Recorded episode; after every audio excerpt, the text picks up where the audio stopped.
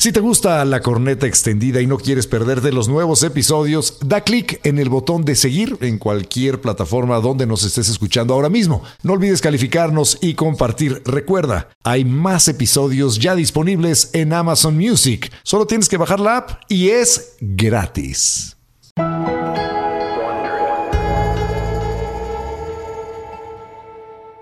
Este podcast contiene lenguaje explícito y está dirigido a un público adulto. El mensaje puede considerarse vulgar y ofensivo. Recomendamos discreción. Hoy sí que estamos eh, muy contentos aquí en la Corneta Extendida. Gracias por acompañarnos. Sí que sí. Eh, el día de hoy vamos a tocar un tema eh, áspero, duro, eh, eh, que está en todos lados de nuestra vida. La maldita, la asquerosa publicidad. ¿Y por qué la maldecimos? Porque la publicidad muchas cosas, muchas veces nos hace desear cosas que no tenemos. Nos convence de gastar nuestros recursos en cosas que a lo mejor no necesitamos. De alguna manera nos da una visión distorsionada de lo que debemos de desear. ¿Somos víctimas de la publicidad o en realidad participamos de ella de manera natural, orgánica e inevitable? ¿Cuál orgánica, cabrón? Estás viendo un video en YouTube y se te mete la pu- publicidad. Sí, Estás viendo sí, un sí, comercial, eh, una película en la tele, un programa de televisión, ¡pum! Te salen comerciales. Estamos al aire en la corneta y- Ajá. y tenemos que interrumpir para meter los comerciales sin los cuales no podríamos vivir. Porque Entonces, es un negocio. Por eso queremos eh, eh, adentrarnos en lo bueno, lo malo, lo feo, todo acerca del mundo de la publicidad. Y cuando estábamos platicando, José Ramón y yo, eh, acerca de a quién invitar a este programa, La carta de Santa Claus, como le dicen en las agencias de publicidad y negocios. ¿Cuál es tu carta Santa Claus? ¿Quién quieres que venga a hablar de publicidad a la pues corte el güey más chingón que hay para la publicidad en México. Sin duda. Carlos Alarraqui. Y eso es lo que soñábamos con que viniera Carlos Alarraqui. ¡Y aquí está! ¿Qué pasó, Carlos Alarraqui? de La Bienvenido. publicidad en México. Hola José Ramón, Lalo, gracias por la invitación. ¿Cómo Son te un va? amor. Muy bien, muy bien, contento en, en Atípical, reinventándome en poca madre. Muy bien, muy contento. Nos sentimos honrados de verdad a tener aquí a la persona que yo creo que representa eh, en buena, de buena manera eh, a, la, a la industria de la publicidad. Tu nombre es sinónimo con, con la- de, la publicidad y de los negocios alrededor de ella. del éxito. y del éxito. Entonces, de verdad, antes que nada, queremos agradecerte que te tomes el tiempo de venir a jugar aquí a la corneta extendida, Carlos. No, gracias José Ramón, yo feliz. Oye, Carlos, si pudieras eh, resumir en una, una frase este, cortita, ¿qué es la publicidad? ¿Cuál sería la frase? O sea, ¿qué es? Eh, ¿Con qué se come? Pues la publicidad es informar de una manera creativa la existencia de un producto. Informar de de una manera creativa. O sea, bueno, la cosa es que eh, entonces la publicidad, digamos, como, como tema base, tiene dar a conocer que yo tengo algo y quiero que tú lo desees. Exacto. Este, pongo una peluquería en, en los 1800, pues pondré una chingadera roja con blanco y azul, que dé vueltas.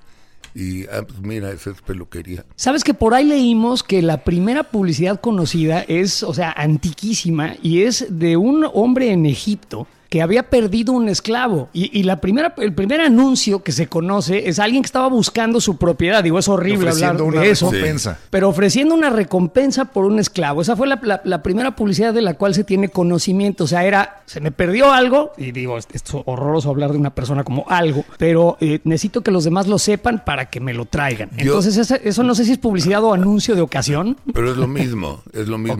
Pero yo creo que la primera, primera fue la venta de una manzana. La venta de una... Ah, bueno, sí. Vamos a términos que- bíblicos. Sí, que Adán le dijo a Eva, no Yeah. mames, qué manzana, no mames, está riquísima, güey, vamos a probarla y chingala. Esa fue la, primera y más efectiva. Eva compró la puta manzana y ya viste el desmadre que se armó. Oye, Carlos, pero entonces estás llevando la publicidad al, al término de lo diabólico, cabrón, porque el, el- el que quería que se comprara esa manzana era precisamente el maligno, era la serpiente. Era Satanás. Claro. Entonces, eh, eh, la publicidad tiene este aspecto maligno en el que nos engaña, nos vende un estilo de vida, todo a cambio de que compremos una No, mermelada o una no, mayonesa. No, a ver, yo creo que el público no tiene un pelo de pendejo. O sea, esa ha sido mi teoría de siempre. Uf, uf. No los engañas. Me siento mejor. Sí, no los engañas. O sea, yo veo un anuncio de, Mafe- de Maserati o de un Learjet o de un Carísimos. yate y digo, pues qué pedo, güey. Le voltea la hoja y dices qué bonito yate, pues sabes que ni te lo puedes comprar ni nada, ¿no? Y eso pasa también con todos los pues con todos los anuncios, según el público objetivo, lo compran o no lo compran, este, pero no necesariamente lo van al psiquiatra porque no pueden comprarlo. No creo. Ajá. O sea, no, eh, ellos lo desean y de esa manera la marca, digamos, se convierte, en este caso, cuando hablas de Learjet o de Ferrari o de Maserati Sí. o de lo que tú quieras, se convierte en una cosa muy deseable, una cosa que tiene estatus, una cosa que te hace parecer muy exitoso, ¿no? Si yo tengo un Ferrari soy muy exitoso, entonces a lo mejor no me puedo comprar el coche, pero sí me puedo comprar una camisetita con el logo de Ferrari. ¿no? Eso sí. Y, y sí puedo darle a la marca ese crecimiento que hace que Sí. toda la humanidad reconozca el logo de Ferrari con esto es caro y esto es exitoso y esto es exclusivo. Entonces es deseable. Ahí ya fue exitosa la publicidad, aunque no vayas a comprar un coche. Mira, la marca, la definición de la marca es una chingonería desde hace mil años. Es la, una marca no es marca si no tiene significación. ¿Cómo? La gente toma Coca-Cola, no un refresco. Fuma Malboro, no un cigarro. ¿Me entiendes? Exactamente. Entonces, si la marca tiene significación, tiene un valor muy grande. Si no tiene significación, ya valiste madre.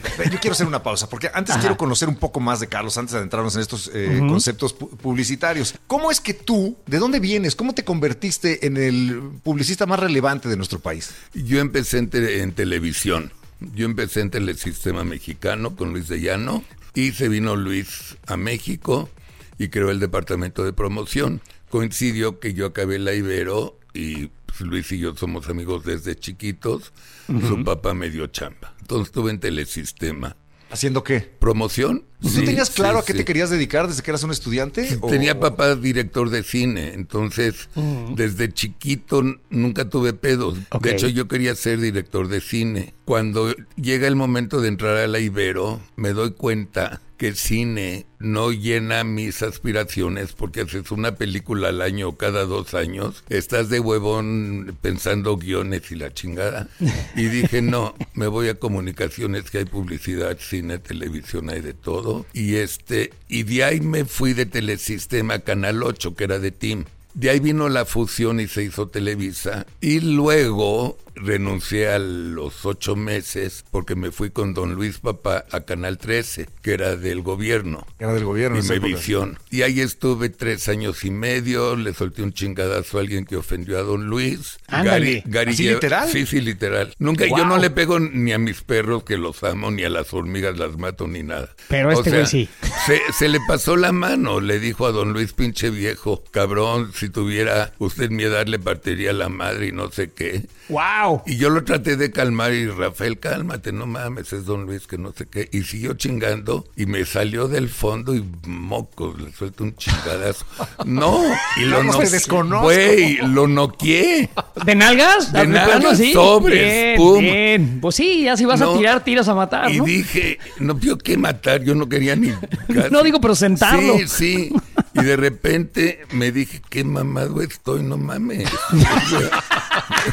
Qué buen Anunciando qué la marca. Larraqui. Sí, Eso. sí. Pega de entonces, locura.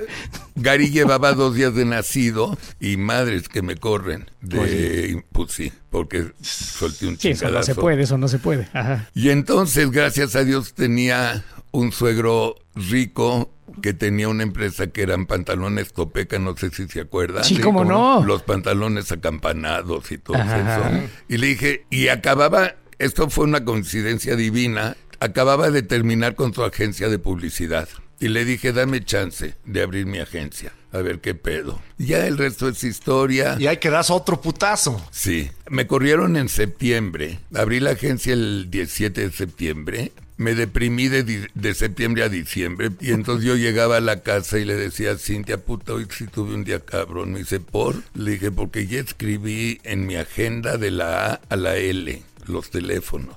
de la agenda del próximo año, imagínate. Una puta depresión. Total. El, el doctor dice no pueden ir a Acapulco en Navidad hasta Cuernavaca. Y pues, me voy a Cuernavaca, imagínate deprimido, puto, y ahora qué voy a hacer el próximo año, no mames, qué hueva, puta madre, ser empresario, ahora darle de comer a un niño y te entran todos los pedos, ¿no? Sí, claro. Y además no te cae el 20, güey, no te vas a morir de hambre porque tu suegro está, tiene más lana que Alibaba. Ok, No, ok, bueno, eso siempre es bueno. ¿no? O sea, Sí, da, tranquilidad, pero, no es bueno para la autoestima. ¿no? Pero, exacto, no, no iba por ahí yo. Y entonces me dice Cintia como el 3 de enero, me dice, pues ya vámonos. Le dije, no, estás loca. ¿Cómo que no? No, no estoy listo. ¿Cómo que no estás listo? Pues no estoy listo. Yo te digo cuando nos vayamos. Y como el 5 de enero me senté a escribirme una carta de, de Carlos a Carlitos para hacer una estrategia de marketing. A ver, ¿qué vas a hacer este año, cabrón, que, que empieza? Entonces empecé a planear, escribiéndome la carta, ¿eh? De que pues, puedo ir a visitar a mis amigos de otras agencias para conocer cómo son, puedo ir a ver a las tiendas para ver cómo está el producto de Topeca puesto y che- checar las, las etiquetas de los competidores, este, a ocuparme Muy bien. y no sabes el relajamiento que me dio. Acabó ese año y no me dio tiempo de hacer el 100% de lo que me había escrito porque empecé a tener otro cliente que era Celanese Mexicana y así fui como los primeros cinco años manejé una cuenta de bicicletas que se llamaba Vimex, la bici diferente. Sí. ¿Se acuerdan? Claro. Ok. O sea, tú hiciste todos los anuncios de nuestra Exacto. infancia. Sí, todos, todos. Sí, sí, sí. Y entonces, este, un día llega el director comercial de Vimex, me dice, tienes que le hables a Juan Antonio Pérez Simón. Le dije, ¿quién es ese güey? Me dice, no, pendejo, ¿cómo ese güey? Es el socio de Carlos Slim. ¿Y quién es. Carlos Slim, cabrón? ¿Cómo que- ¿Cómo? ok, bueno, mames. eras joven, Y eras no era famoso Ajá. tampoco, No, era era, muy calladito, ¿no? Claro, ajá. ¿Y quién es ese güey? Pendejo, compró Vimex y la chingada y no sé. Ah, pues no sé. Y voy a verlo a Sanborns, que Juan era socio y era el director general y presidente de Sanborns. Y me dice, pues dice el ingeniero que le gustan mucho tus comerciales de Vimex y este vas a manejar Sanborns, las tiendas y dulces. Ay, güey, ni presentación de agencia ni la chingada. No, nada, nada, ya, sobre. Vas. Ujú. Y luego hice solo Sanborns, lo consolidamos, exacto, lo consolidamos muy bien. Luego compraron Telmex, me quedé con Telcel, me quedé con sección amarilla. Se- sección amarilla fue un chingadazazo de esos fuera de serie con. ¿Se acuerdan las películas? Funciona y funciona muy Muy bien. bien, sí. Sí, ¿Ese ¿cómo no? eslogan es tuyo? Sí, sí. Eso. Es una chingonería. Sí, Gracias, sí. Y así fuimos creciendo, creciendo hasta que un día me habló este, no me acuerdo quién me habló.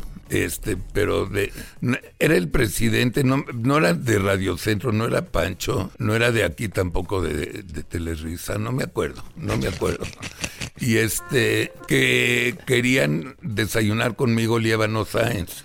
Para conocerme y, y quién es ese güey, ¿no? Por supuesto. Otra vez. La gran Pendejo. pregunta es, ¿quién es ese Sí, güey? Pendejo, y la respuesta siempre es pendejo. Es el, es el director de difusión del PRI. Ay, no mames, güey. ¿Y, y para qué chingados, no? Pues quiere hablar contigo. Bueno, le hablo y que desayunamos el martes a las nueve en el lago. Órale. Y llegan dos cuates y no llega él. Y haz de cuenta que estaban in- entrevistando a Shirley, a, no sé, al monstruo de mil cabezas. Güey, ¿y entonces que eres priista o no eres priista, cabrón? Porque mira, que- yo no... ¿Y eras sí. priista? Sí, me caían muy bien. Yo estaba muy agradecido al PRI por el recibimiento que le dieron a mis abuelos con los brazos abiertos y mi educación y el ¿De desarrollo. dónde venían tus abuelos? Mi- los Alasraki de Turquía, de Esmirna, y los Grossman de Polonia. Y mi papá y mi mamá ya nacieron en México y nosotros también. Total, me habla la secretaria de Liébano que sí puedo ir mañana. Ya llegué, mucho gusto. Oye, Carlos, mis gentes me, reportaron muy buen pedo tuyo, no sé qué. Mañana te espera Ernesto Cedillo. Me suena quién es. Ok. Es el, es el coordinador de campaña. ¡Ah! Sí, cierto, era el de, el de educación pública. Sí, ese mero. El de la, coordinador Sí. de campaña de Colosio. De Colosio, claro. Correcto. Entonces pues, llegó y muy simpático el cabrón. ¿En Muy, serio? sí. Es más mal hablado que yo. ¿Es- de veras? Nada más para que te Cedillo es imagines. simpático. No es grosero, es mal hablado igual que yo, pero somos muy... Me gana de calle, así. Ok, de ok. putiza, me gana. En serio que se ve, don Ernesto. Sí, no mames, güey, no, no tienes idea. Pero también medio bipolarón. Ok. Entonces, este, pues mira, Carlos, yo estudié en Yale y yo sí creo en las agencias de publicidad y la chingada y me gustaría mucho. En el que- neoliberalismo. Pero bueno, luego Pues hablamos. sí, sí, sí. Y este, le dije, mira, me dice, ¿qué sabes de mercadotecnia política? Pues, un poco, porque la verdad sí sabía un poco, porque tomé un curso con un amigo mío de Ecuador y él era experto en marketing político, Roberto Chavarría, ecuatoriano, que vivía en Miami por la cosa de Latinoamérica. Me dice, ay, ¿lo puedes traer mañana? Lo quiero conocer. Le dije, Ernesto, él vive en Miami, güey, no vive aquí en Portales. Me dice, no, no, pues que venga mañana. No va a venir mañana.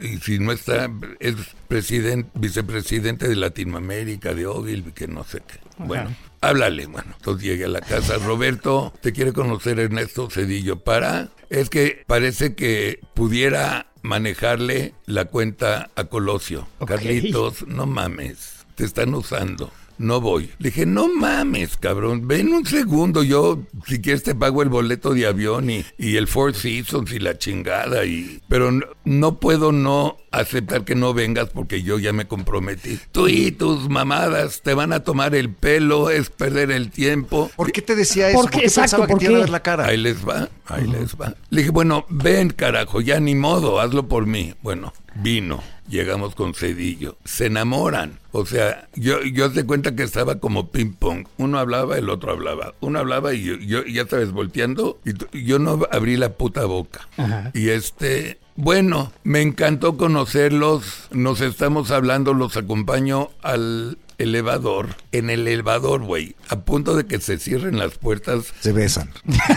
Peor, cabrón. Me ¿Peor? dice, No. me dice, sí, dicen, bueno, no les he dicho, pero están en concurso. Ok. ¿Contra los dos juntos? Chinga tu puta madre, O sea, entre- Ernesto Cedillo. Ponce de León. ¡Wow! Así Uno contra el otro. No, yo lo dije adentro de mí y me dice en el elevador, ¿ves Carlitos? Te estoy diciendo y ahorita te van a tomar el pelo porque seguro ya tienen una agencia y la chingada. Bueno, Ok. pues, perdón, perdón, perdón. Entonces llego a la casa y le digo a Cintia, porque éramos muy naif, también tengo que decirlo. Y este le dije, Cintia, ya lo voy a mandar a chingar a su madre, este pendejo. Entonces me dice, este, ¿estás loco? Por, a ver, ¿qué va, qué puesto va a tener este Cedillo? Le dije, pues lo más seguro, secretario de Hacienda. Ah, ¿y quieres que se desquite porque le diste plancha y te metan a la cárcel? Unas auditorías. Por- Ajá, exactamente. exacto. Por te van a auditar y te van a meter a la cárcel. Mejor ve, presenta una mamada y ya cumpliste y adiós. Dije, Muy puta, sabia tu mujer. Sí, dije, puta, sí me puede. me- Ernesto nunca lo hubiera hecho, te lo aclaro. Nunca. Este, pero como eres naive, dices, bueno, pues ok. Y llego, estamos haciendo colas y está saliendo la otra agencia de la presentación con él. Diez gentes, proyectores, puta madre, todo lo que quieras. Y estábamos Malena, mi socio y yo con un storyboard, ¿no? Como pendejos. Le dije, ay, Malena, mira cómo se prepararon estos. Storyboard, perdón, es, es como una especie de cómic en el cual se pone un Sí, dibujito y exacto. al lado se, se explica lo que el pasa en cada comercial. escena. Exacto. Sí, sí. Y entonces este, pues llegamos con Ernesto. Me dice, qué barbaridad. Es increíble. Mentes grandiosas piensan igual. Por está muy parecido tu concepto al de una de las cinco agencias que van a concursar. Madre. ¿Cinco? Y yo dentro de mí dije, qué chingón. No, dije, qué chingón. Pues ya con el papelito ya acabé y me voy. Y de repente se voltea y me empieza a gritar, sin pedo, sin ninguna razón. Me dice, pero te digo una cosa, si en los estudios de mercado sale este concepto, tú no lo vas a ganar, porque llegaste después que la otra. Le dije, no tengo pedos, pero tú me dijiste que venga esta hora. Sí, pero me vale madre. Se volvió loco. Ok. Pero pues ya chingó, ¿no? Obviamente no pasó nada. Ya a la semana dos le dije a Malena, ya chingamos, ya no nos meten a la cárcel, la vida sigue igual. Y de repente una noche, Carlos, sí, te va a hablar Ernesto. ¿Por? diez y media, ¿eh? Y me dice, oye Carlos, ¿se puede, ¿cómo le hago para filmar el discurso de Colosio? Este, del 6 de marzo. Le dije, pues no lo filmes, ya lo tienes en video. No, pero no se ve bien, porque le, dije, ya no hagas esas mamadas, ya pasó dos semanas. Y ahí empezó le dije, este, ¿qué pedo tienes? Es que no sé qué y no sé qué cuánto. Veo a Fernando Solís Cámara esa noche. El concepto de bienestar para la familia era uno de los eslogans que ya estaban aprobados. A mí la palabra bienestar me caía en los huevos y no quería. ¿Y hoy en día qué tal? Me sigue cayendo en los huevos. ¿eh? No lo lleves ahí, no lo lleves ahí. No me lleves. No, te me lleves. acerques. Me prometió José Ramón que no iba a hablar de política. Y de bueno. repente, este, llega Fernando Solís Cámara y me dice, dice el coordinador que había hecho este video, y era una mierda de, de anuncio de Colosio dice, haciendo su discurso. Y le dije, ¡ay, cabrón! Quedé en segundo lugar. Me dice, no, quedaste en tercero. En de tres, ¿no? Ah, y entonces, ¿qué, hace- qué hacen aquí? O sea, no. Y ahí salió todo. Este, fui a ver a, a Ernesto al día siguiente y al día siguiente estábamos filmando el primer comercial a Donaldo. O sea, entonces, entonces- al final de cuentas, eh, quedaste en tercer lugar y lo que quieras, pero ganaste Sí. el concurso de alguna manera. Este, ¿Cómo te lo explicas? Sí, ¿Qué me pasó? lo explico perfecto. A ver. Ernesto y yo haga- tuvimos mucha empatía desde el día uno.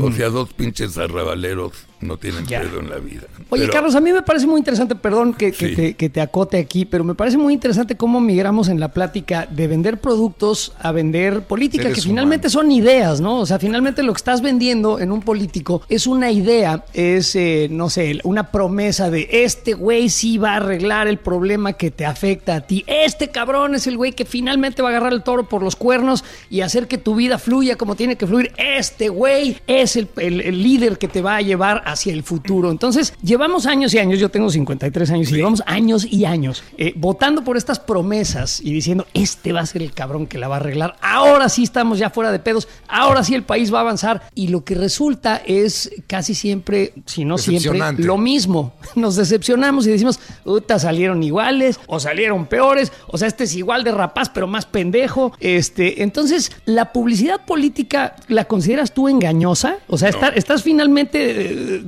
no sé, echando humo y espejos para que la gente vote y luego ya vale madres el resultado político. Un poco, sí. Un poco. Yo creo que, mira, a ver, ni un candidato gana por publicidad. Si los tres candidatos tienen tres mierdas de anuncio, es igual. Si los tres candidatos tienen maravillosos anuncios, también es igual. La elección la gana el movimiento territorial. A ver, ¿a qué te ¿Y refieres con entonces eso? por qué se toman la molestia de hacer Ahí te comerciales? va, ahí te va. Si un anuncio es una mierda contra dos buenos, se chingó el malo. Entonces, por en serio, en serio, dicen, no, es pendejo, pinche anuncio mierda y sobre. Porque la gente no vota por eh, razón, vota por corazón y por empatía. Por emoción. Nada Sentimientos. más. Qué buenas tetas tiene esta pinche gobernadora, no mames, voy por ella. Ok. Oye, no, pero dice que es comunista y la chica, no me vale verga, no, no. ¿Ya la viste? Las tetas que tiene, cabrón, no mames. Ok, ok. O sea, Así de básico es el ser humano. así somos todos los humanos en el mundo. Ok.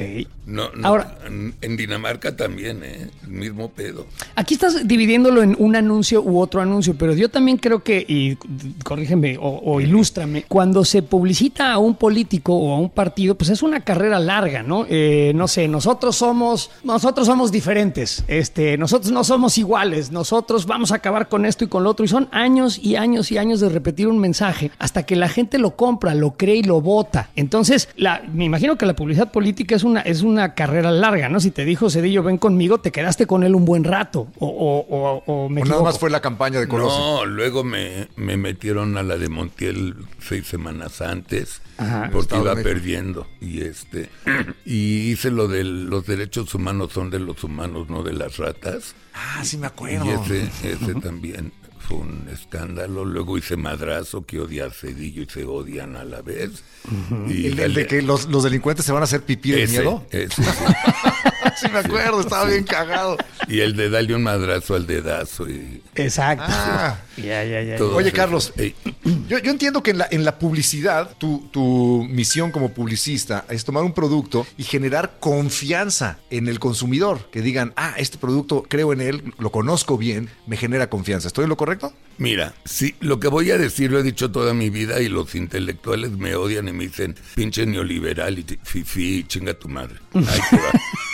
Pero es neta, eso yo no lo inventé porque es una de las estrategias de o definiciones del marketing producto. El candidato es un producto. Siempre Exacto, ¿es igual que un refresco? Idéntico. Y te voy a hacer la analogía. Ahí te va la analogía. El contenido es el discurso.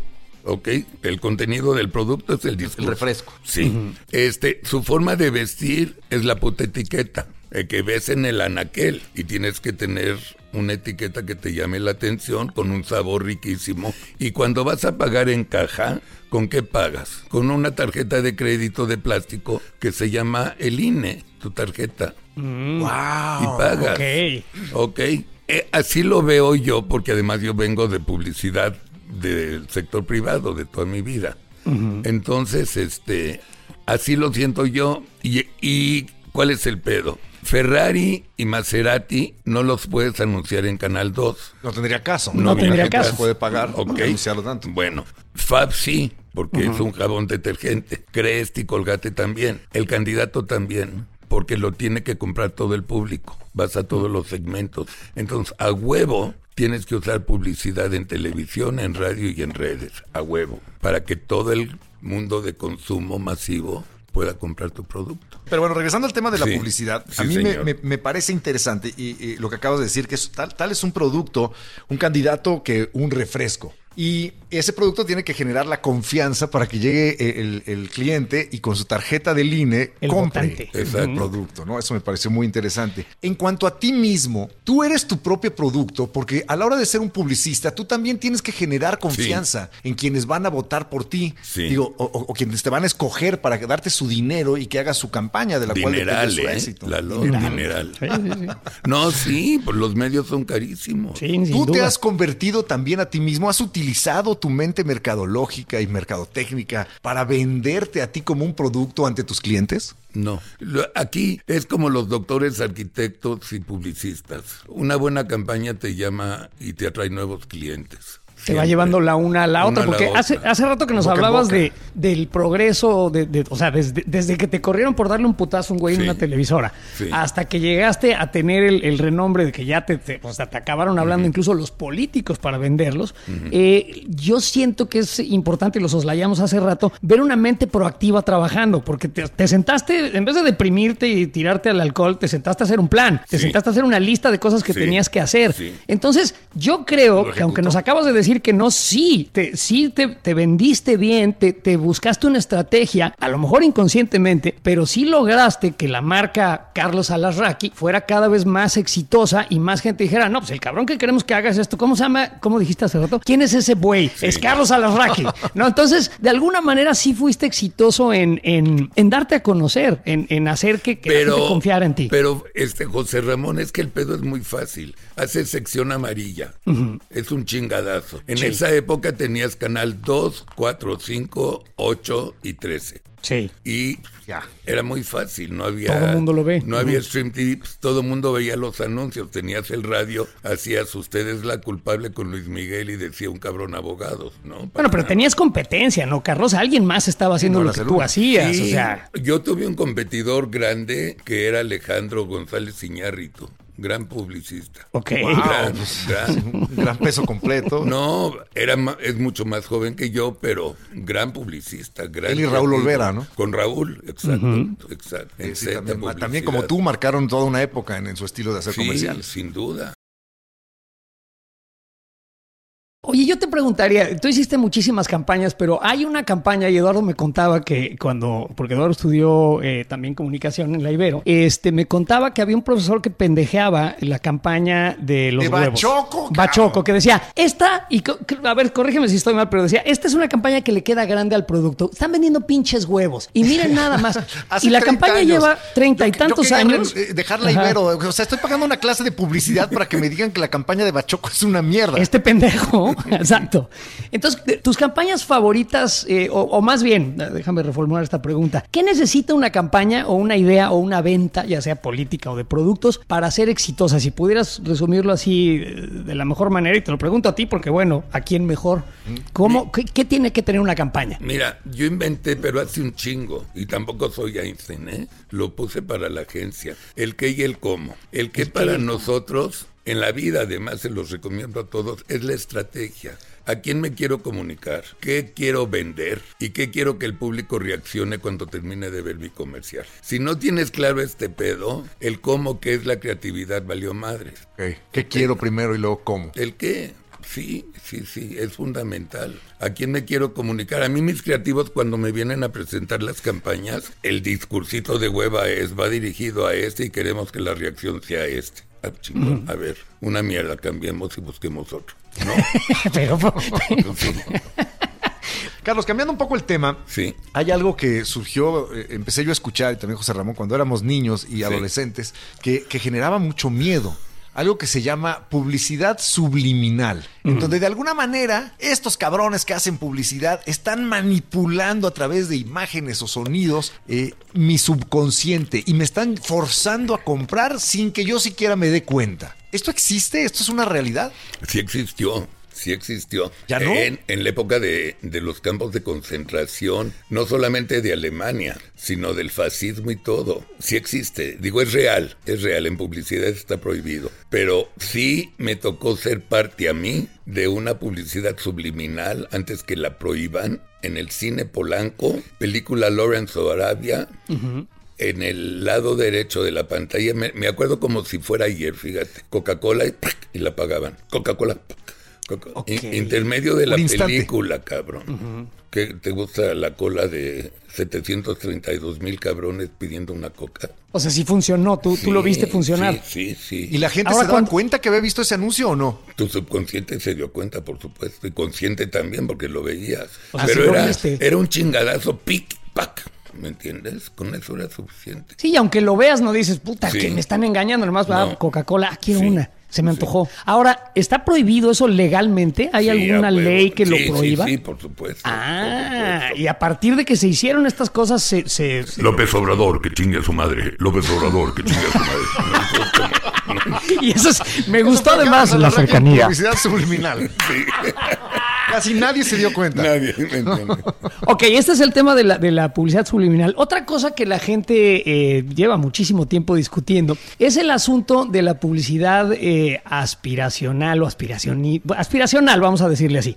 Y entonces lo que esto hace es que muchas veces las personas que vemos en los comerciales, digo, viven vidas idílicas, bien, check, eso me gusta. ¿Son Eh, la pasan requete bien, bien. Y ahí es donde la puerca tuerce el rabo. Esta cuestión de que en México nomás no nos parecemos a la gente que sale en los comerciales. O sea, el grueso de la población de México, ¿qué sucede? No se quiere ver en comerciales porque es una mala estrategia de venta poner a gente del, como la que ves todos los días en la calle en un comercial y en vez de eso poner una modelo venezolana de ojos verdes y este pelo parece blondo. y- Noruega. sí, que parece Noruega. Sin embargo, esa vende más. ¿Cómo, cómo nos explicas eso, Carlos? No sé si vende más, pero supongo que debe tener unas tetotas que... No, no Es, o sea, es más agradable, sin duda. No, no, nórdicas. no, Ajá. mira, te voy a decir una historia que a mí me pasó. Ajá. En esa época lo que estás diciendo tienes razón. En los noventas, cuando yo era presidente del comité organizador del Encuentro Internacional de Publicidad, trajimos el primer creativo que traje, fue el mejor creativo del mundo. Teo Marcos, Teófilo Marcos, que ganó el gran premio El León de Oro en Cannes. Mi ídolo, mi ídolo, mi ídolo. Entonces me lo secuestro a mi oficina para que me diga cómo están mis anuncios. Y yo con un orgullo, puta, Bimex, cabrón, este, que el niño se y que volaba la luna y la chingada, o sea, me sentía este Don Quijote, digo Cervantes, ¿no? O sea, me sentía un, un chingón. Se los enseño y le dije, ¿qué te pareció? Me hice una mierda. Taquicardia, cabrón. ¿Cómo? Tu héroe. Le dije, y el de Bimex, no mames. Me dice, bueno, una mierdita. Wow. Así. ¿Por Sí. qué? Qué duro. Porque eran una mierda. Me dice, mira, Carlos, te voy a Fueron muy exitosos. Pero ahí te va. Fíjate lo que me dijo con pura sentido común. Tú tienes toda la oportunidad de hacer la publicidad mexicana. Tú tienes la obligación como agencia mexicana local de mexicanizar la publicidad. Dime más. Mira, los gringos y México hacen un tipo de publicidad que vende muy, muy, muy bien, en la cual lo importante es el producto, no el consumidor, ¿no? Te dicen mayonesa, mayonesa McCormick tiene aceite de oliva que no mames y unos limones que trajimos de Irlanda que no mames, y al final la consumidora dice, mmm, y, los, y la familia sentada en el comedor, mmm, y esa es la participación del humano, ¿no? Mayonesa McCormick, mmm, y ya. El producto es la estrella. Sí, exactamente. Lo que es la, eh, Europa y Sudamérica, el consumidor es la estrella. El consumidor es el que dice, miren, me vale una chingada como está hecha la puta mayonesa, pero qué rica está. No mamen. Es mucho más creativa que la norteamericana mexicana, más divertida y tiene más memorabilidad y gana más premios. Tú usa modelos mexicanos, mexicaniza tu publicidad, Carlos y la mexicanicé. No me consta, pero muchas generaciones me dijeron que, no sé si en la Nagua con la Ibero, una de las dos, este, dijeron que la publicidad en México se dividía en dos, antes de Alasraqui y después de Alasraqui. De acuerdo. Que, que pues, más que Alasraqui fue Teo Marcos. Y entonces, a la fecha, pues ya ves, la publicidad ya no tiene colombianas ni nada. Digo, ya somos todos mexicanos, colas de caballo los chavos, si quieren, no hay pedos y rasurarse, Vemos no más. hay y ves más Ya mexicanos. mucho. Sí, sí, ya cambió. Y eso, eso yo creo que eh, eh, estaremos, estaremos sanando un poquito porque también hay cierta este, locura en ello, ¿no? O sea, es que yo eh, quiero comprar lo que tiene esa persona que no se parece un carajo a mí, vive una vida que no se parece una chingada a la mía, este, y, Es y en bien esta no sé- aspiracionista y fifí la publicidad. Pero yo- digo, yo ya- estilo de ya estoy vida, ruco, pero así me la vendían a mí. Hacerte sentir como que tienes mayor poder adquisitivo, que eres de un nivel socioeconómico más alto, a través de comprar un- una pasta de dientes, por decir. ¿No es esto un engaño a la gente? Pues yo no creo, es que vuelvo a lo mismo, este Lalo. La gente no es pendeja. O sea, tú puedes decir, miren qué maravilla de, de producto y la gente te va a hacer caso, va a ir a comprarlo. Dicen, pero esto es una mierda. No lo vuelven a comprar por más anuncios que vean. Nunca. ¿No? Y, y, bueno, en el caso, por ejemplo, de los productos Milagro, que durante una época, yo, en Sí. mi opinión, fue la, la mejor publicidad, la más divertida de la historia. Sí. Yo me acuerdo de un producto que se llamaba Crece, que te decían que te iba a salir tanto pelo y salía, el güey se moría y ya era una calavera con una Sí, pinche. me acuerdo, me acuerdo. Y sí es Hasta cierto. después de muerto te va a Sí. seguir Te va creciendo a el pelo. saliendo cabrón. pelo. Sí. Pues eso es una mamada porque Sí. e- era este overpromise, como Pero dicen velo, en la publicidad. pero velo, ¿te acuerdas? sí, estaba cagadísimo. Y Ya hay leyes que lo prohíben, ¿no? Ahora sí. No, ya no se hace eso. Ya no se puede. no. Y además la televisión y los anuncios ya tienen así como segmentos. Cada día, se ha- gracias al internet, se ha segmentado tanto al público. Cuando yo iba, este, bueno, en la agencia en mis épocas era grupo objetivo 18-25. Hoy, Años de edad, sí. sí, hoy dices 18 a 19 y medio. Que viven en la colonia Roma, en Portales y en Narvarte. O sea, así de específico se ha vuelto. Así de Ya, segmentado. Todos los chavos ya son otro pedo. Ya, Correcto. Ya, es que ya es otro pedo. Co- debido a lo digital, pues ya, ya targeteas tu mensaje directo al segmento que te importa. Oye, y ahora cuando piensas o cuando concibes una eh, campaña publicitaria, evidentemente pues tienes que, que- que incluir estos elementos que acabas de mencionar, ¿no? Que si el Instagram, que si los Sí, influencers, sí. que si, digo, radio y televisión, evidentemente. Sí. Ya casi no hay impreso, me imagino, porque cada vez menos No, gente este, compra el menos. periódico, Sí. revistas o demás. Sí. Entonces, el mundo de la publicidad ha cambiado eh, radicalmente. ¿Tú aún sientes que estás eh, o que eres eh, competitivo en la publicidad hoy por hoy, después de todos estos años y de cambios en la realidad publicitaria? ¿Sabes qué pasa, José Ramón? Es que no es cierto. Ha cambiado la, te- la, la tecnología, pero la publicidad sigue siendo el mismo pedo. Correcto. Informar de una manera creativa la existencia de un producto. O sea que es igual, los medios son Sí, distintos, pero la, la idea base es la misma. Es este, ahora, bueno, vamos a poner corona en nosotros los nobles. Ajá. y que no se vea. Y ponemos logotipo de cerveza Victoria en el bar de, del Este. O vamos a poner playeras de Adidas en Club de Cuervos. Product Todo- eso sucedió. Ajá. Pero sí, pero no. Nunca viste a nadie decir, ay, qué bonita playera de Club de Cuervos con Adidas.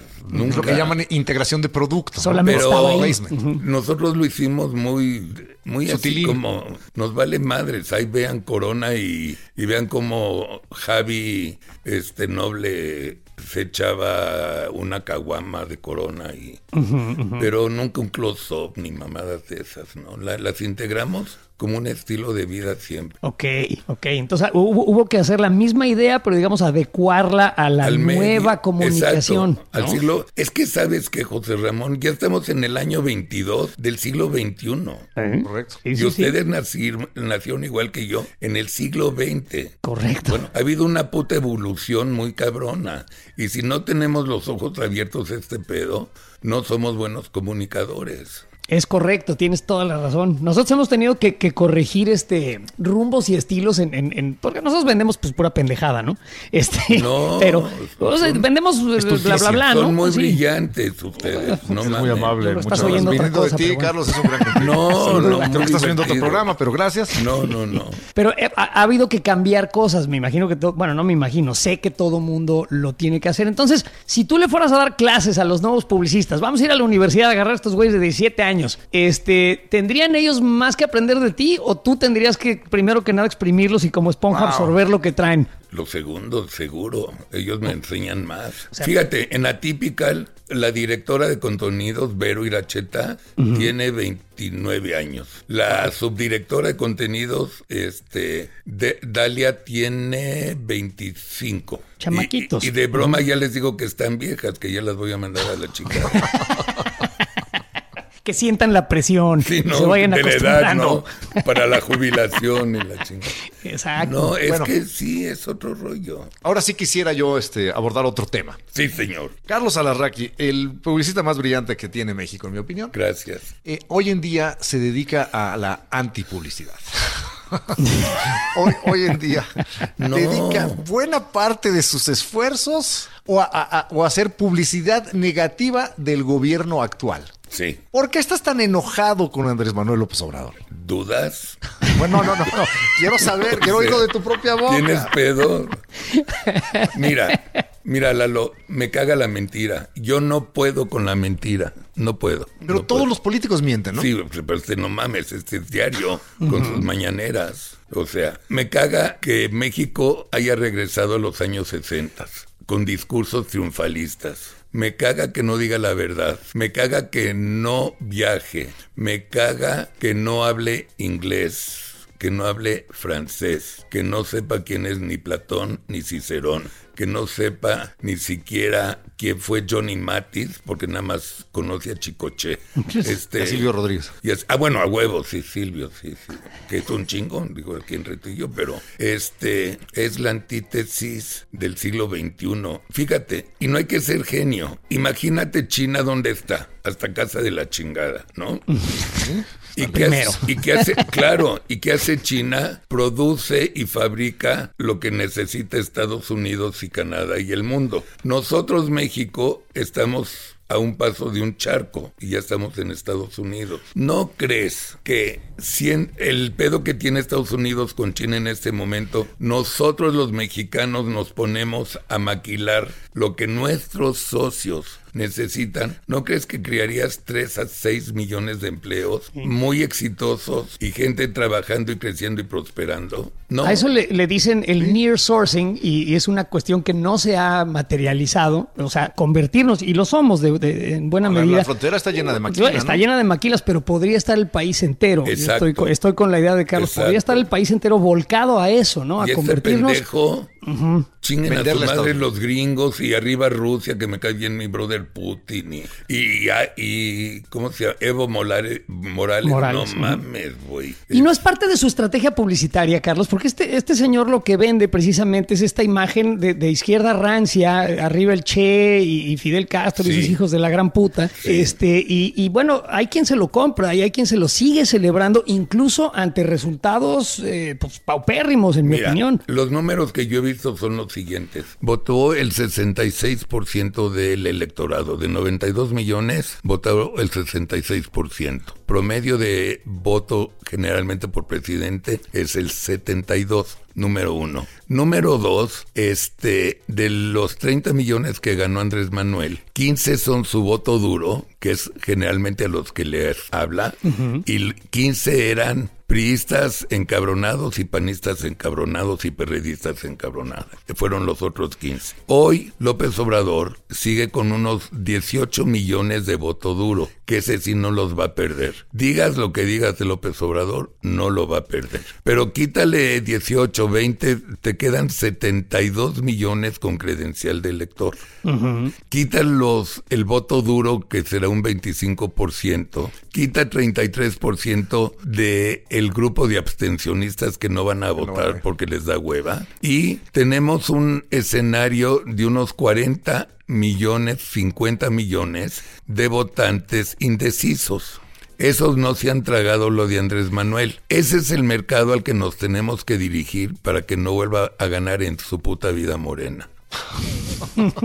Ok, ok. Muy bien. otra- Tienen, otra pregunta. tienen que salir a votar y ojalá cuando venga el momento de la elección en Toluca y en Coahuila, en el Estado de México y Coahuila, ayúdenos diciendo que salgan a votar, no mamen. Y, y si ahorita están en la web y no tienen credencial de elector, pues vayan ahorita, ahorita no hay colas. Ahorita no hay nadie, Nadie. pero voten, participen. Sí, y precisamente este- estas dos elecciones Estado de México, o sea, esas Ya, son ya, ya, ya, ya, no importantísimas. No, haciendo es importante. proselitismo. No, no es proselitismo. No es, güey, Estamos es- hablando de votar nada más, güey, Sí. votar en contra entonces de déjenme hacer mi pregunta. Hazla, mi Chairo. eso. Ya sacó la Yo que no he dicho nada, yo soy ya sacó el trapo. Soy rojo. una persona objetiva, nada más. Independientemente de, de su gestión de gobierno, Sí. ¿qué opinas de la comunicación política de Andrés Manuel López Obrador? Genial. Genial. Es que sí. Es un maestro. eh, Yo opino Es que un manipulador. Total. Sí, es un manipulador total y absoluto y le habla precisamente en sus propios términos a personas que tienen hueva mental y no quieren aprender un carajo Bueno, de eso nada. dices tú, pero yo quiero oír qué dice Carlos. Ah, lo mismo. Mira, Bueno. Luis Estrada. ¿has- Ya, bésense, váyanse a comer. no, ¿has oído hablar de Luis Estrada? Sí. Bueno, Luis es el que lleva las estadísticas de las mentiras y todo. Lleva, es, es un gran politólogo. El cabrón se chinga 90 mentiras por, por mañanera documentadas. Él no le dice mentira, sino dice son verdades no certificadas. Ok, verdades no certificadas, Verdades otros datos. Este, Sí, aquí les tengo que un para perro mí, verde. Que para mí son mentiras en español. Lo son. ¿no? Sí. Es un pinche mentiroso. Ahora, ¿por qué, ¿por qué es que la gente está tan dispuesta a, a seguirle comprando, a seguirle creyendo en la mentira? Es una ¿Por qué lo cuestión quiere de. tanto México? Yo no me quiero sentir pendejo. O sea, estoy viendo que a todas luces me vieron la cara de pendejo, pero no voy a aceptar nunca jamás que soy un pendejo. Entonces me hundo con el barco. ¿Es eso lo que sucede en la mente de aquellos que no, no quieren ver Sí. lo que tienen enfrente de la nariz? Sí, sí, porque le echan la culpa a Calderón o a Peña. O a quien O sea. a Sansón y Dalila. O sea, no hay A pedo. quien, Sí, exacto, sí, a quien sea, pero no fui yo. yo Ellos, no nunca, tengo la culpa. ellos nunca tuvieron la culpa. Correcto. Ese es, eso está en el, en el capítulo 1 del populismo. Créate un enemigo y nunca tiene, y échale la culpa. Siempre Correcto. de todo. Sí. Y. Pero ya son, ya no son los 30 millones, ya soy- son entre 15 y 18, que es el voto duro de él, que yo no sé, porque además acuérdate que la gente vota por candidato, no vota por partido, los indecisos. Entonces, yo le ruego a Dios y tengo una veladora en, en el patio de la casa para con la foto de la Sheinbaum para que no se enferme. Porque crees que, que Es la es peor candidata, vulgar. la peor candidata del mundo mundial. que le, que le vaya bien. en La, la Ciudad de México que hay que cuidarla, güey. Que hay que cuidarla. Hay que cuidarla mucho para que, Mucho, pa' sí. que haga lo que No tiene que hacer. Exactamente, que Estoy la siga acuerdo. cagando. sí, Va, sí. sal- larga vida, Claudia Sheinbaum. exacto, sí, Exacto. Hijo, ya no se me amontonaron acá estos dos. Entonces voy a cambiar el, el enfoque de la pregunta. Sí. Ya salió corriendo. Espera, es que son montoneros. No, yo ahora quisiera verlo desde la otra óptica. ¿Qué chingados está pasando con la oposición en México que no se organiza? ¿Qué les recomendarías que, que hagan para poder ser contendientes? ¿Qué es lo que les falta como producto? Porque finalmente estamos hablando de productos y de publicidad. ¿Qué no tiene la, la- la oposición en México? Ah, huevos. Política. Huevos. Huevos. Nada más. Mira, a ver, ¿saben ustedes cómo vota eh, la gente en México? Es estadístico, ¿eh? A ver. A ver, sacan a los candidatos el voto duro, pum, los abstencionistas, pum, y los indecisos empiezan a ver el primer mes los anuncios y ver qué dicen los periódicos y qué dice la tele y la chingada. Mes 2, este, como a la mitad del mes 2, el 50% de ellos dice, ya sé por quién voy a votar. Final del mes 2, porque eh, la primera semana del mes 3 es la elección. El viernes del domingo, el, 20 el 50% dice, ok, ya, ya sé por quién voy a votar. Y el otro 50% vota en la urna. O sea, llega y nomás dice de este. No, ya sé, no, aquí estoy solito, nadie me está chingando, aunque mi mamá me dijo que vote por Morena, chingue a su madre mi mamá, yo por Pepe, calzón. Ok. Muy bien, pues sí. Y así, así es como la gente reacciona ante No, una urna. le, le falta un producto a la, a la oposición. ¿no? No, bueno, no urge. ¿Para qué? Si te estoy diciendo que, que el 50% de indecisos vota el último día, pues no urge. ¿Para qué lo pones ahorita y lo que O sea, tiene que llegar Ah, en el no momento urge. exacto y preciso el, el caballo negro que, que, que gane esa carrera. Sí, y parece que se está moviendo muy bien la oposición en que quieren hacer elecciones primarias eh, de cada partido. Cada, los candidatos de cada partido estar en elecciones primarias y luego los tres mejores, uno de cada partido, escoger al, al idóneo. O sea, lo quieren hacer muy democrático, que creo que eso es buenísimo. Oye, yo siento que uno de los grandes éxitos publicitarios, eh, precisamente del observador, ha sido nosotros somos distintos, ¿no? Y nosotros somos impolutos y nosotros no hacemos chingaderas. Y una de las grandes fallas que ha tenido estos intentos de coalición es la colota, la pinche colota que les pisen, que tienen muchos políticos. Digo, hablemos, no sé, de Alito Moreno, Alejandro Moreno, el, el presidente del PRI, que, que, pues los doblan porque pues aquí tengo una carpetita, güey, que o, o me dices que sí a esto o te refundo en el bote, ¿no? Al, Este, más tú viejo, dices. al más viejo estilo priista. Correcto, pero entonces, eh, eh, o sea, aparte de, de que a lo mejor no tienen la estrategia publicitaria correcta, también son un producto fallido. Está podrida la manzana. ¿Cómo chingados vendo esto si está llena de gusanos y de raterías? Sí, a todos los pueden, se los pueden abrochar porque quién sabe qué tienen en su colota, ¿no? ¿Hay manera de arreglar eso en la oposición de México? ¿Hay manera de, de- de tener a alguien en quien la gente crea? Ah, sí. Yo, yo estoy seguro que él o la candidata va a ser limpia, chingona y... O por lo menos parecer. O parecer, sí, sí, sí. Sin cola que le pisa. Pero un poco es esa fue la idea problema. metiendo a José Antonio Meade, ¿no? Eh, eh, en la elección anterior, eh, un hombre que teníamos todos la percepción de que era un hombre honesto, honrado, aunque Pero se bañó en la imagen Sí, sucia del. PRI. Cuando dijo ya no me pertenezco, o sea, ya le pertenezco al PRI. O sea, hizo todo el, el ritual priista de los setentas, este, y pues a la gente no le gustó porque estaba muy enojada. Estábamos muy Y no enojados. le creyó. con el PRI. No le creyeron, exacto. Yo manejé al- a mí, yo lo ayudé en sus debates 2 y 3. Hicimos gran amistad. México se perdió de un gran presidente, eso me queda claro. Estoy de acuerdo. Y este, y pues llegó un populista Sí, sí, sí, llegó, llegó el mentiroso más grande Sí. que hemos tenido en la silla. en la, en la silla. Ya, ya, ya, no se den vuelo. Bueno, es Estábamos cierto, hablando de- Es cierto. es, es Es cierto, cierto. perdón. O sea, mentira tras mentira. Bueno. ¿Qué diferencia hay entre publicidad y propaganda? Ok, publicidad es, como te dije, la venta de un producto en esencia, ¿no? De consumo masivo. Propaganda es alabanzas al Estado de cualquier forma. ¿Ok? Que, eh, por ejemplo, todas las comunicaciones del gobierno de México avanza. Y, hemos esas mamadas, tal. son Entonces, propaganda. Esas Sí. cosas que no- nada más son propaganda, es nada más para darle buena imagen al gobierno. Sí, con la pendeja Gobierno de México. Exacto. Con ese, esa cosa de bajadita. Ahora, Cachonda, ¿no? Gobierno. de México.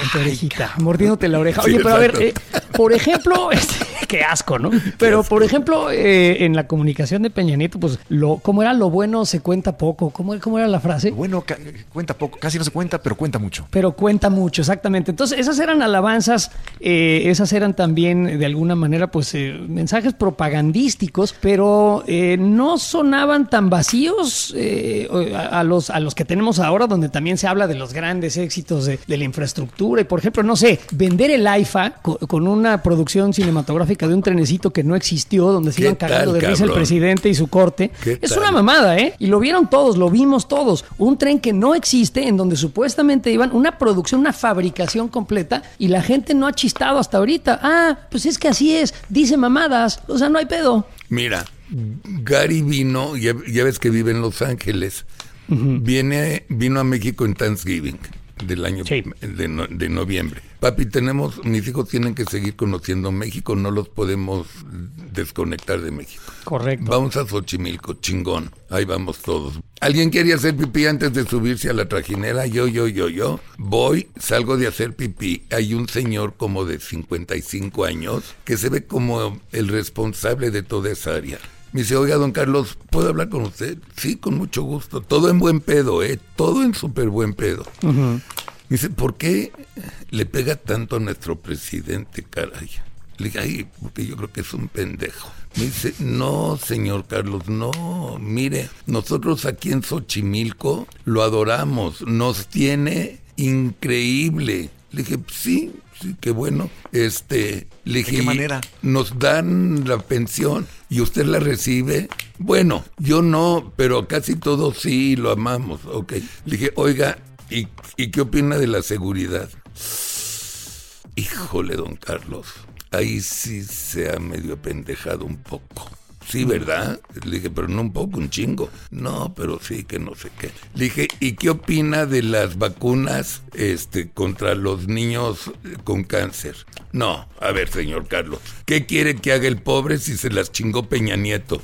Oh, que la- Por Dios, por Dios, por Dios. Le dije, bueno, pero ya se las chingó, pero estamos hablando de hace tres años. Ya caducaron. O sea, ya pueden comprar una. ¿Con qué lana, don Carlos? Si también se la chingó Peña Nieto. Oh, que la canción. Por Dios, por Dios. Ah, bueno, perdóneme, señor, ya me tengo que ir, Dios lo bendiga. Pues ya es de ese, de ese 18 millones que lo que digas vale madres. Es desinformación. Oye, Carlos, y, y, bueno, ya finalmente, para no quitarte más el tiempo, tú con este profundo conocimiento que tienes y este gran amor que has mostrado siempre por nuestro país, ¿por qué nunca has considerado tú la posibilidad de ser el producto, de ser el candidato y meterte al, al lodazal de la política? Cabrón, perdí la elección de vocal en el club de gol Bellavista. no mames. No serías el producto correcto, es lo que estás diciendo. No mames. Ahí tienes tu respuesta. Bueno, ahora también la política es un juego sucio, ¿no? No cualquiera quiere meterse a eso. Eso es otra cosa, ¿no? No, yo no quiero, persona- no, me, No. macro, me macrocaga. No, no, no, Pues sí, no, no, ahí no. está. Pero si pues- asesorarías a la oposición, digamos, si les harías sus campañitas y así. Sin duda, sin duda. Bueno, sin pues ya, sa- duda. ya saben, cuando se organicen, güeyes, ya saben a quién hablarle. Carlos acaba de levantar la mano para ver si se desapendejan y nos echan la mano con este país. Sí. Lalo, Oye, A huevo. sabes lo que te quiero, Lalo. Igualmente, mi querido Gracias, Carlos. gracias. Te mando un fuerte abrazo y ha sido un privilegio y un honor tenerte aquí en Me he divertido mucho, son geniales ustedes dos. Gran plática, Igualmente, Carlos Alasraqui. Dios los Este, bendiga, gracias. Igualmente, un Y una placer. ovación. Igual, bye. La corneta extendida. Totalmente extendida para llenarte de placer informativo. Deja que se descargue en tu aparato nuestro elixir auditivo. Si tu vicio ya era la corneta, extendida será tu perdición. Entrégate al libertinaje conceptual y refocílate en nuestra posilga digital. Cada semana el tema más duro, y el más actual que nos dé la gana abordar. sin censura, Sin tapujos. sin vergüenza. Cada martes te entra uno nuevo. Un nuevo episodio de La corneta extendida.